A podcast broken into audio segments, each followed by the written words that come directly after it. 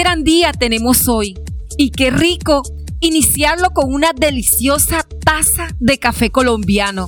Mmm, el aroma es delicioso. Y amada, quiero invitarte a que el episodio de hoy lo puedas compartir. Le hemos titulado Extiéndete a lo que está adelante.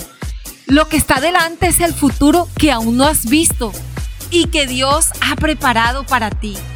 Dios es el arquitecto de tu destino. Me encanta este arquitecto. Yo en mi casa tengo dos, pero este es el arquitecto de los arquitectos. En su diseño hay planes de bien para ti. Él lo ha establecido para darte un futuro y una esperanza. Sin embargo, amada, tú eres la maestra de obra. Tú estás encargada de llevar sus planes a feliz término a través de la obediencia a sus instrucciones. Así como lo oyes, obediencia. Extenderte a lo que está delante es alargar tus manos. Es como si se estiraran hasta tocar lo intangible. Puedes hacer el ejercicio allí donde está. Lo que está delante se recibe por la fe, por la convicción y la certeza de lo que tendrás. Pero es necesario tomar el riesgo de mover nuestras manos y alcanzarlo. Extenderse significa moverte en función de eso que estás pretendiendo alcanzar. Amada, si quieres conocer lo que está delante, amada, no sé si has tenido la experiencia de intentar alcanzar un punto mientras estás sujeta con bandas elásticas en tu cintura.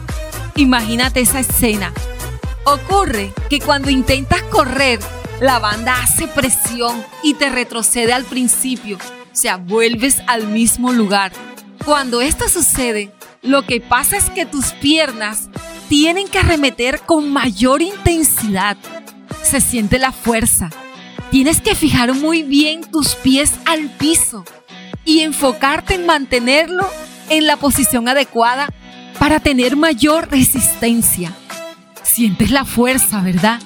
No es una prueba de rapidez, sino de fuerza y resistencia.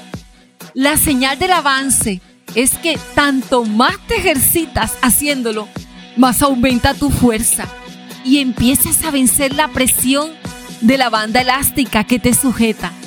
De manera que cada día estás más cerca del punto que te propones alcanzar.